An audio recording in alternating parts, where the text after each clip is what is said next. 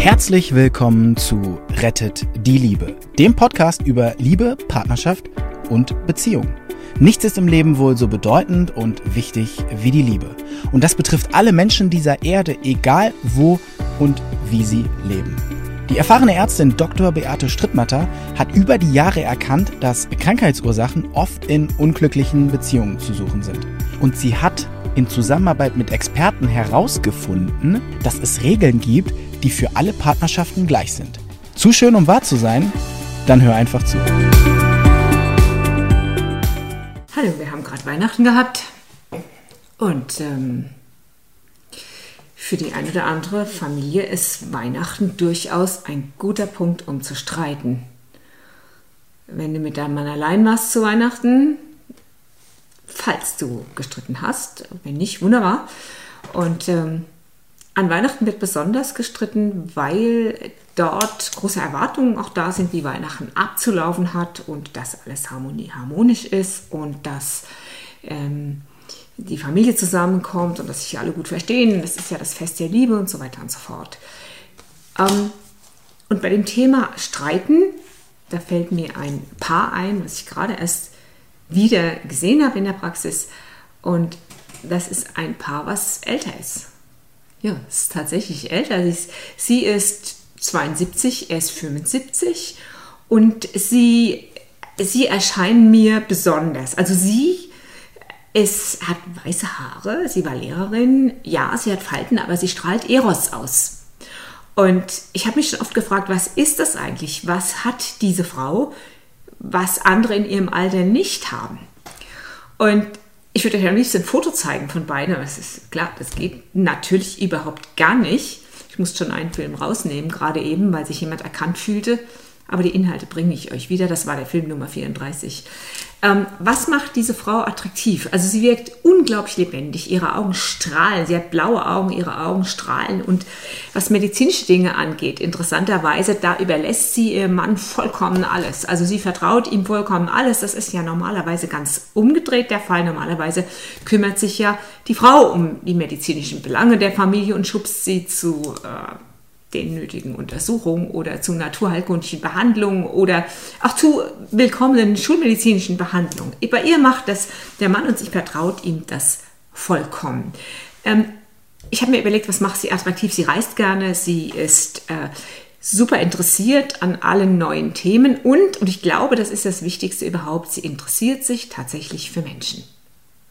Also auch was ich ihr Neues sage, das interessiert sie immer und sie hat immer was Kluges dazu zu sagen und herausfordernde Fragen zu stellen. Und ähm, ich, es ist ja einfach ein Mensch, mit dem man gern zusammen ist. Und dann sitzt sie so da beim letzten Mal und äh, ich spreche mit ihr, äh, dass mir das doch auffallen würde, dass sie ein besonderes Paar wären. Sie wollten dann wissen, wieso. Und dann ich zu ihr, naja, also sie sind ja schon sehr unterschiedlich. Sie sind die, die eher so lebendig ist und die eher so nach außen geht. Und ihr Mann ist eher so jemand, der eher so technisch ist und dennoch passen sie total gut zusammen. Ähm, und dann schwärme ich ihr eigentlich meine Wahrnehmung von ihnen vor, nämlich dass sie, obwohl sie so unterschiedlich sind, ich sage ihr das so, so vollkommen unterschiedlich, sie sind so vollkommen unterschiedlich und trotzdem respektieren sie sich gegenseitig. Und dann kommt mir so die Idee zu sagen, okay, bis man sich dann mal vielleicht auch in eigenen Themen verhakt, beziehungsweise viele andere verhaken sich in den Themen, die gerade so unterschiedlich sind und schon fängt man an zu kämpfen und das ist das, wie es dann einem Paar geht. Nicht so toll, wenn man so hängen geblieben ist, ne? Das fand die ganz lustig und dann sagt die doch zu mir, ja, aber wir streiten auch ganz viel. Ich so, oh, Sie streiten ganz viel? Doch, habe ich mich so vertan? Sie streiten so viel? Und dann suche ich für sie noch Gründe. Also ich, ich wollte ihr Hilfestellung geben. Was könnte das da jetzt sein? Ich meine, wenn man viel streitet, hat man ja doch, das haben wir ja schon in vielen anderen Videos gesehen, hat man ja doch eigene Themen, die man da wieder anspricht. Zum Beispiel, äh, der andere zeigt einem was, was man selber ausschließt. Oder es ist, der andere ist so, wie der Vater oder die Mutter war. Oder der ältere Bruder, der so gemein war. Und irgendwie äh, finde ich nicht so wirklich was. Dann sagt sie, wir streiten so gerne. Was? Was? Wir streiten doch so gerne, sagt sie wirklich. Stöhn. Damit hätte ich jetzt nicht gerechnet. Und dann geht sie raus und sagt und macht so zu ihrem Mann, gell, wir streiten doch so gerne. Er so, ja, in jedem Fall. Also mit anderen Worten, für die ist das das Hobby und sie wissen es. Sagen wir mal so, es ist das erste Paar, was ich kennengelernt habe, was gerne streitet und es weiß.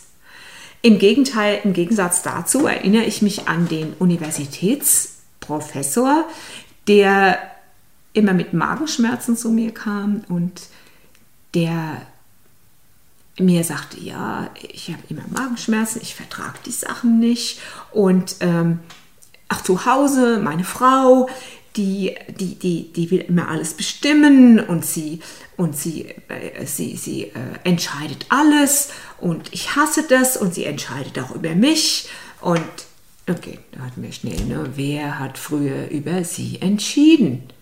Ja, das war die Mama. Nachdem wir das klug raus hatten, da ähm, habe ich ihm einiges an Hinweisen geben können. Gucken Sie mal, Ihre Frau ist ja nun mal nicht Ihre Mama, aber Sie wiederholen das ja alles und ähm, Sie, äh, Sie müssten einfach nur ein bisschen zurücktreten und erkennen, dass das nicht Ihre Mutter ist und dann bräuchten Sie das auch nicht mehr zu wiederholen und ähm, bla bla. Irgendwann als er nochmal damit anfing, dass er seine Frau alles immer entscheidet, habe ich gedacht, stopp. Was ist das? Ich sehe in seinen Augen ein verdächtiges Blitzen. Ich so, stopp. Ich zu ihm gesagt, sagen Sie mal, wie ist denn das so? Könnte das sein, dass Sie Spaß am Streiten haben? Könnte das sein? Und ich nehme meinen Block den ich immer hier drin liegen habe, und mal ihm was auf. Das ist das Bild.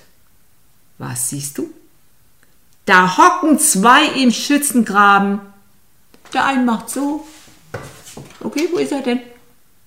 Und schnell wieder runter. Und dann wird geschossen. Und dann guckt mal, was der andere macht. Und ist mal schnell wieder runter. Ey, das ist ein Spiel. Aber der Unterschied zum ersten Fall ist, er leidet. Er leidet.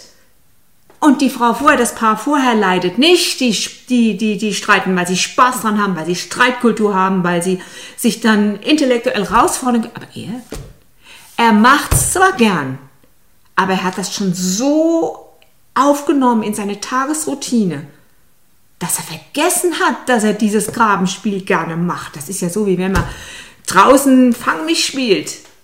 Ihr kennt das ja bei den Kindern, ne? wenn die Fangen spielen und du spielst jetzt mit einem ganz kleinen Kind, also nehmen wir mal an so vier Jahre vielleicht, dann kann es passieren, dass das Kind das plötzlich kriegt große Augen und, und nimmt das vollkommen ernst, weil es so viel Fantasie hat, dass es dich mit dem Angreifer wirklich, wirklich lebendig identifiziert. Du bist wirklich der Drache oder du bist wirklich der, weiß ich was. Und der hat vergessen, dass er das gerne spielt guckt auf das Blatt und sagt, ja, ja, nochmal, hier, da, das sind wir. Die Frage ist, warum macht er das? Warum? Ich habe ihn gefragt. Er wusste nicht so wirklich eine Antwort. Ich habe ein bisschen nachgeholfen. Dann kam er auf die Idee.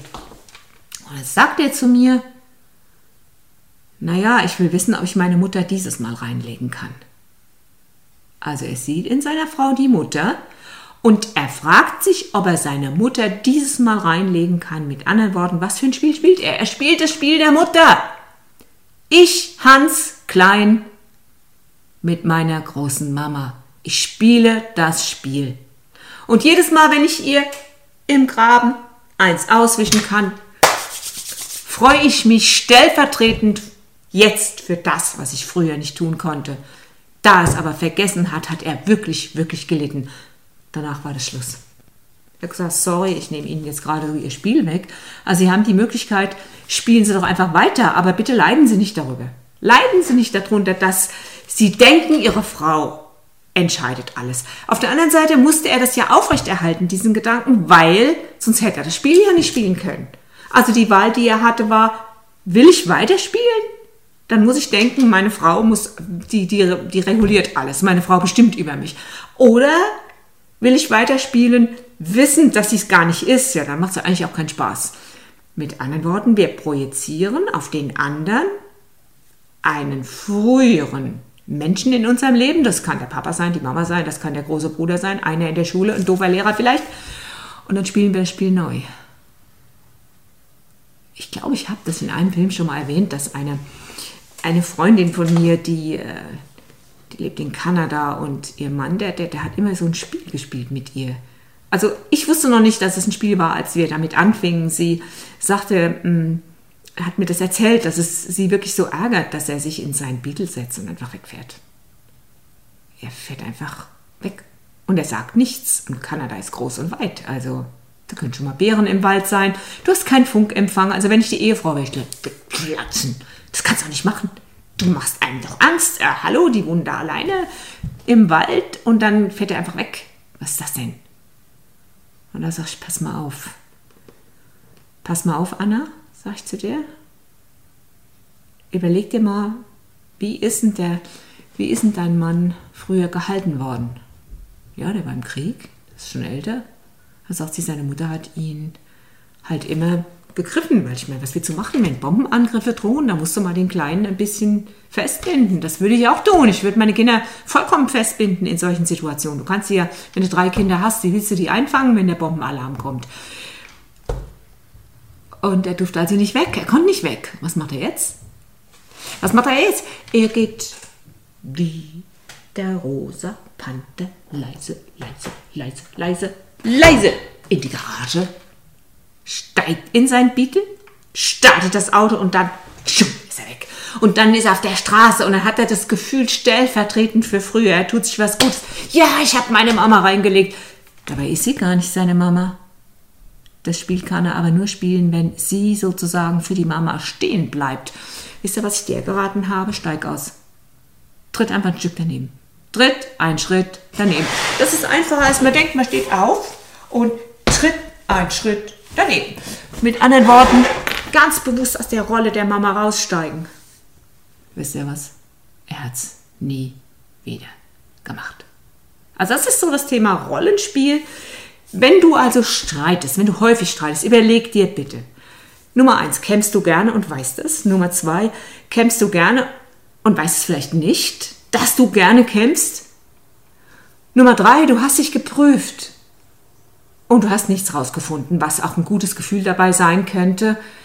Und wenn es immer wieder zu Kämpfen kommt, dann pass auf, dann sind das alte Themen. Und wenn du nach alten Themen suchst, bitte guck in das Buch, was du wahrscheinlich schon hast. Da ist es. Rettet die Liebe. Dort hast du in übersichtlichen Kapiteln hast du einfach die Themen drin. Bist du das selber? Denkst du selber, du bist langweilig, hast nichts zu sagen und dein Partner, uh, du bist aber langweilig, hast nichts zu sagen. Äh, macht der Partner was übertrieben, was du vielleicht selber ausschließt? Was weiß ich. Guck im Kapitel Schatten nach. Benimmt sich der Papa so wie dein früherer? erziehungsberechtigt, äh, benimmt sich dein Partner so wie dein Papa oder deine Mama, Sound der Kindheit. Oder vielleicht hast du übersehen, dass du deinen Partner für irgendwas anderes ausgewählt hast, als du jetzt bei ihm suchst, das Kapitel Schatten.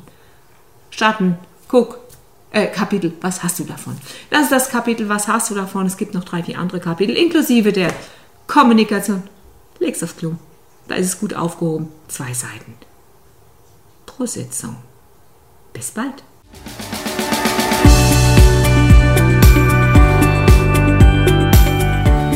Und wie war es? Wenn es euch gefallen hat, dann abonniert gerne den Podcast. Beate Strittmatter hat auch ein Buch geschrieben, Rettet die Liebe. Dann habt ihr die Gesetze immer zur Hand. Der Link ist in den Show Notes. Macht's gut, bis zum nächsten Podcast.